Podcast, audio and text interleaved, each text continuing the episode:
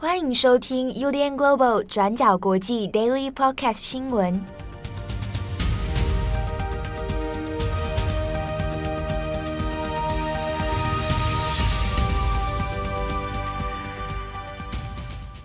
Hello，大家好，欢迎收听 UDN Global 转角国际 Daily Podcast 新闻。我是编辑七号，我是编辑佳琪。今天是二零二二年六月十五号，星期三。好在节目开始之前，分享一下，我最近不知道为什么开始出现一些干咳的一个状况啊。那 我没有，我就觉得现在咳嗽，我在现在都要左顾右盼一下，很怕别人以为我怎么了。嗯，我想应该是冷气吹太多吧。对啊，吹冷气真的会容易咳嗽。那大家也要注意身体健康哦。好，那首先第一条新闻，我们先来看一下中国关于疫情的健康码。好，那健康码这个事情呢？先前其实我们好几次都有讲过，中国的防疫需求上面，现在呢会有一些规定嘛，哈，那这已经行之有年了，就是要扫描你的手机健康码啊，那你如果正常的话，那就是它会显示为绿色哦，俗称的绿码，那你用这个作为一个证明来出入公共场所或者建筑等等，那你如果有问题的话，比如说你确诊，哦，或者是你来自可能高风险的疫区，那它就可能变成红色的，那就会限制你的出入。那现在在中国发生的一个事件，就是有一群人，他们明明都没有确诊，然后也不是来自高风险地区，结果呢，他们在近期的时候要进入河南省，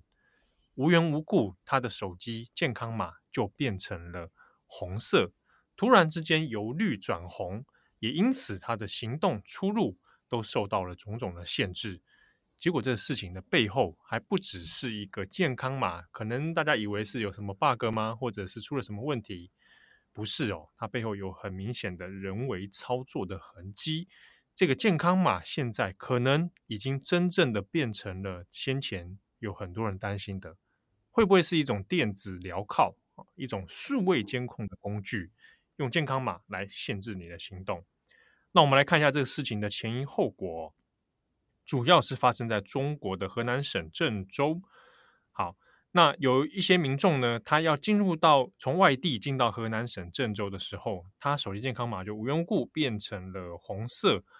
那发现还不只是个案，还有好几百个人。那他们可能来自不同的地方啊，有的从北京来，有的是从成都来，有的从山东来。那都不约而同呢，在近期大概上个周末的时候，都有发生这样的案例。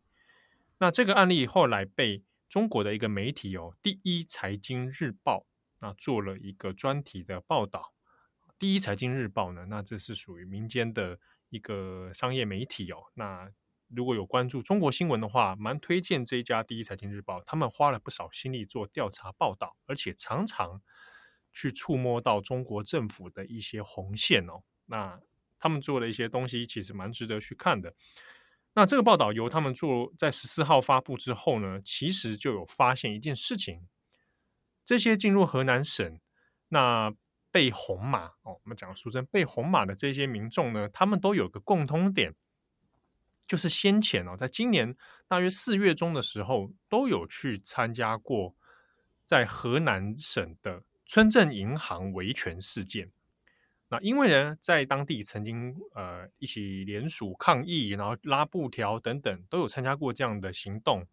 那这些人后来在准备要进入河南的时候呢，都发生了被红码的这个状况哦。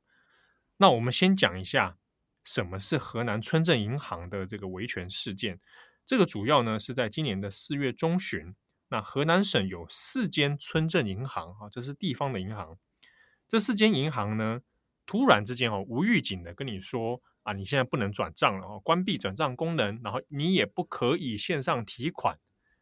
那无预警做出这样的这个功能关闭呢，其实让很多这个用户很紧张哦，怕自己的钱提不出来。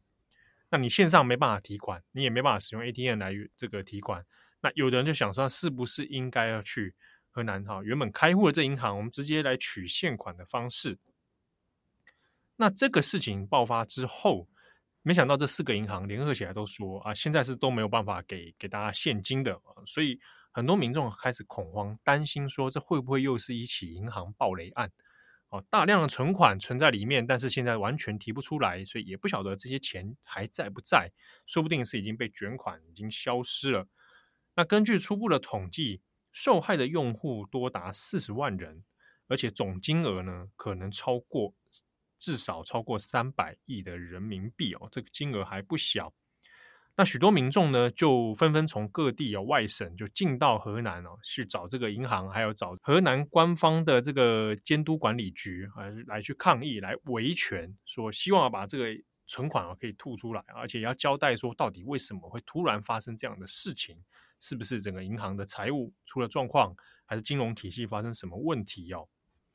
但是呢，这些维权、这些抗议都没有得到任何的呃正面的回应。那银行官方也只有说啊，这个系统升级，所以就关闭这个功能。结果呢，经过一些调查才发现哦，这四家银行呢所属的集团是河南新财富集团，那却发现说它可能涉嫌哦和第三方平台来利益勾结，那借由这个吸引开户的方式哦，那取得很多的资金，那这个资金的去向就流向不明哦，那可能就涉及到一些犯罪违法的事情。但是不管民众怎么样去抗议哦，最后都还是被警方强硬驱离。这个就是从四月中旬发生的河南村镇银行维权事件，而且事情一直到五月下旬都还有人持续的要去抗争，到当地去举布条啊，那甚至还被警方打啊等等。那我们讲一下这个村镇银行当初有一个事情是。这四间村镇银行呢，那为了增加它的储蓄率哦，想要开发更多的新客户，那它推出一个服务，就是开网络银行。那这个在中国非常的流行。那所以虽然说这个四家都是地方村镇的银行，但是它的很多用户来自河南以外的各省的民众，那就看到它的利息，哎，它的利息还蛮高的哈。那而且除此之外，它的账户灵活度也不错。所以有的人就看准说有不错的利息跟灵活度的话，那来做储蓄好像也蛮好的。所以有不少客户哦，就透过这个线上开户的方式，那就取得了地方的这个村镇银行的用户，那也投了不少钱在里面。但没有想到后来发生这样的事情哦，就限制你的提款，那就担心过去几年当中，其实类似的案件在各各省也有发生过哦，所以很多民众很担忧。但呢，又没有得到很好的这个后续的处置，那所以本来有一些群众呢，他是在六月中旬的时候啊，大概就在上个周末开始准备，又想要再去做河南省这边来上访，就进到河南省再来去做一次抗议哦，跟去追踪后续的进度，那就没想到有人在要进入河南的时候就发生了这个健康码事件。那如果由绿转红会发生什么事？我们看到几个个案里面，它是。进到河南之后，哎，他的健康码扫描扫码的时候，就说啊，你你变成红色的。可是他本人是没有确诊，而且他来自的地方也没有这个高风险疫区。那你变成红码之后呢，你很多大部分的公共场所跟建筑物你是不能进去的，所以你也没有办法说当当地找个地方来入住啊，我住在饭店里面等等，就无法啊。你要留在当地的话，那有一种方式就是你直接隔离十四天。在当地，你红码就变成隔离十四天，或者你就直接回家，原地就折返。所以有人他去向当地的河南的警方派出所去询问说：“那我这个怎么变成红码？”那派出所给出的回应就非常的玄妙了。他直接跟他说：“你的这个状况直接回去，你直接返程的话，就帮你把绿把红码改回成绿码。”那换句话说，那个其实是人为操作的。好，那根据第一财经日报的追查呢，其实也有发现，的确哦，这应该是地方在针对之前所有来参加过河南村镇银行维权的人，那用这个健康码作为一种手段来限制你的出入。我只要知道你进入到河南，我就把你变成红码。那你一旦变成红码，你就基本上没有办法待在河南，你就得出去，或者你就就地隔离。用这个状况呢，来直接把这些人排除到河南省之外哦。那其他的 case 里面也有人发现，比如说他们自己有组成一个呃受灾户、受害户的这个微信群组，发现群组当中将近两百多人都有人遇到这个情形，甚至是有人根本都没有去河南，他人可能在住在住在北京，他坐在家里面，结果呢试着去扫描。拿那个河南的健康码来试试看，来扫描一下 QR code，一扫就自己马上变红码。就人在家中坐，那这个红码天上来。好，那这个状况也有不少人发生。那也有人是说，他进到车站，然后要去扫描所谓的来访人员登记码，结果一扫自己就变红码。或者是也有人接到当地派出所的电话啊，那接到电话之后确认他来河，你是是不是某某某啊来河南？结果接完电话之后，健康码就变成红码。所以当中呢有很多人为官方的操作痕迹。那这个报道很微妙的是，在十四号出来之后呢，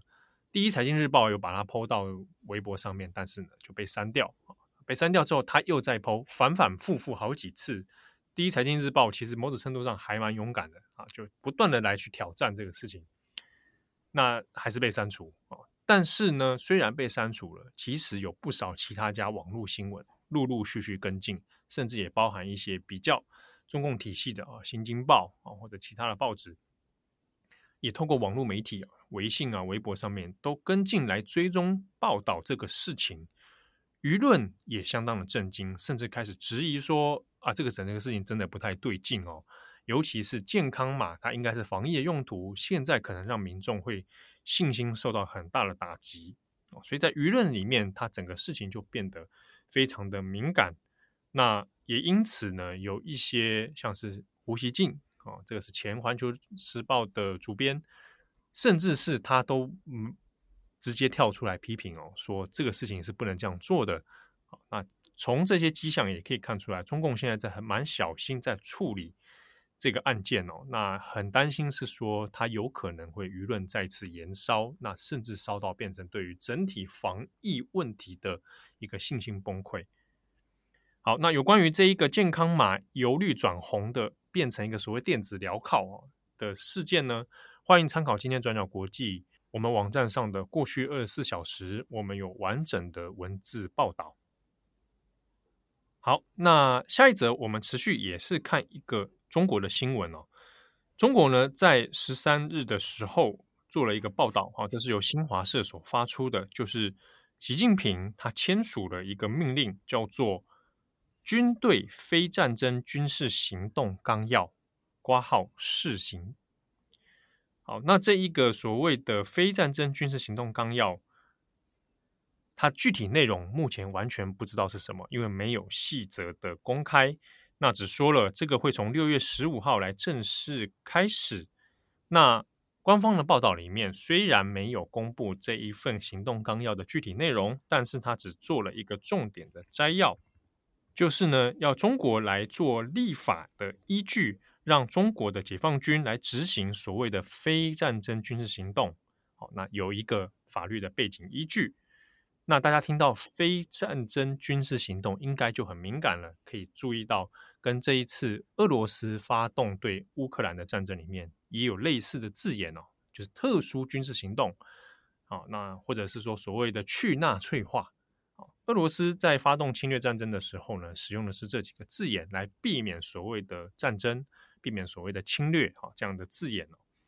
那所以中国新华社在发布这个新闻的时候，其实。对于外界的解读上面，很多也在想，哎，那这个所谓的军队非战争军事行动纲要，很有可能就是针对这样的国际立法哦而来的。那借由这样的方式，让中国有一个所谓的师出有名。好，那当然很多人就会直接先想到是这个行动纲要是不是针对台湾而来？好，那在可能可以预期的，假设最坏的状况真的发动了侵略战争的话，那说不定。中国就会以这一条纲要，所谓的非战争军事行动，那作为一个出兵的借口啊，他说可能要来维稳或者怎样，还要来维和或或者是来收复失土啊这样的方式来发动所谓的侵略战争。好，那当然这是一个解读，也的确就台海两岸之间的关系来说是一个危机的警讯。不过呢，我们就这一个 case，我们可能多一层来去想象哦，就是。这个不是中国很突然之间决定的事情，有不少相关的中国军事专家其实也有提出来哦。早在二零一零年代的时候，那中国的军事科学界其实就有早期有在提案这个问题哦，希望中国呢能够赶快来制定相关的法律，好让呢解放军能够参与涉外的非战争军事行动。那也注意到的是，因为国际上面有很多这样的 case 存在，而且也很注意所谓的法源依据。那有的人就在中国的解放军里面就有建议说，那能够符合国际的这种规范的话，那是不是应该要有一个法律哦，才能够所谓的师出有名好？那这一条里面的确，如果泛用到台海问题的话，那确实是有有可能的哈。那所以当然会引发一些讨论。不过另一方面，我们也要看的是，先前其实我们有提过的所罗门群岛的状况。所罗门群岛和中国私下之间有一些协议啊，那先前也透过西方的媒体掌握了资讯之后报道出来。那这之中就有谈到借由解放军的力量来进驻维和啊，那先前当然就引发了像是澳洲、纽西兰的担忧哦，就担心说，那中国是不是会把手伸入到所罗门群岛，那甚至是武力的进驻？那如果就所罗门群岛的 case 来看的话，这一个军队非战争军事行动涉及到涉外的维和行动的话，那很有可能是可以直接来适用的。所以说不定有可能它直接所适用的范围或者第一个 case 会用到所罗门群岛上面哦。那另外一方面的解读，当然也有人认为是下半年的二十大即将要登场了。那到底习近平有没有办法连任？哈？那可能内部也还有很多不透明的一些局势存在。那这一个签署行动纲要这个状况呢，诶，也有人解读是认为是习近平某种程度上的政治表演。好，那这个后续还有待观察。好，最后一则，我们同样来更新乌克兰东部现在的战况。目前呢，在星期天的时候，俄罗斯军队将北顿内次克通往西部城市。利西昌斯克的三座桥梁都给炸毁，这也就等于是切断了在北顿内茨克的平民他们的紧急疏散路线。在现阶段的这个乌东战争当中呢，北边是卢甘斯克，南边是顿内茨克，而更南方呢，到达亚速海则就是马利波，而在马利波的再往下、再往南，就可以直通克里米亚。在过去我们的 Daily Podcast 中也有提到过。俄罗斯军队现在将战线拉回到乌克兰东部，最终的目的就是想要沿路占领这一条路线，来打通从俄罗斯直达克里米亚的通道。而刚刚前面提到说，在最近战况最激烈的就是位于卢甘斯克和顿内茨克中间的北顿内茨克区域。根据报道，目前俄罗斯军队已经占领了北顿内茨克将近百分之七十的区域，但是乌军呢，则坚守着当地仍有数百位平民在避难的工业区，其中呢，大部分的民众目前都待在一间名为阿佐特的化工厂里进行避难。许多媒体都担心说呢，阿佐特化工厂在近期内就很有可能会重演前阵子马利波亚速钢铁厂的惨况。在当时呢，有数百位马利波的平民被困在这间钢铁厂里，长达好几个星期。在十四号的时候，乌克兰当局表示，他们接下来会尝试在每一个短暂停火的时刻，继续撤离北顿内茨克的平民。不过呢，因为前前面提到的，目前通往西部城市的路线都已经遭到了炸毁或是占领，目前还不清楚乌军方面安排的撤离路线为何。而至于《卫报》则引述了俄罗斯方面的说法，俄罗斯军队表示，他们预计在星期三的早上开辟一条人道主义走廊，将阿佐特工厂的这些平民疏散到由俄罗斯部队所控制的北部城市斯瓦托夫里。但是呢，俄军同时也下了最后通牒，要求说呢，人道走廊的条件就是北顿内茨克的士兵必须要在莫斯科时间早上八点。也就是差不多台湾时间下午一点以前正式投降。乌克兰军方目前还没有对俄国的这个人道主义走廊，还有他们的这个停火条件发表任何评论。但是呢，乌克兰过去就曾经多次批评过俄军违反了停火协议，并且呢，也针对他们将乌克兰平民转移到俄军占领区之后，提出了有很多平民都表示自己遭到了非常不合理的对待以及审查。总统泽伦斯基表示说，乌克兰军方现在还有足够的弹药跟武器，但他们需要更多的远程武器，也包括反飞弹系统。那至于北顿内刺客的重要性，也在于说，占领北顿内刺客，还有前面提到的他的姐妹城市利西昌斯克，就代表着俄军就能够完全控制了卢甘斯克地区。接下来，他们就可以南下，把攻势集中在顿内刺克当中。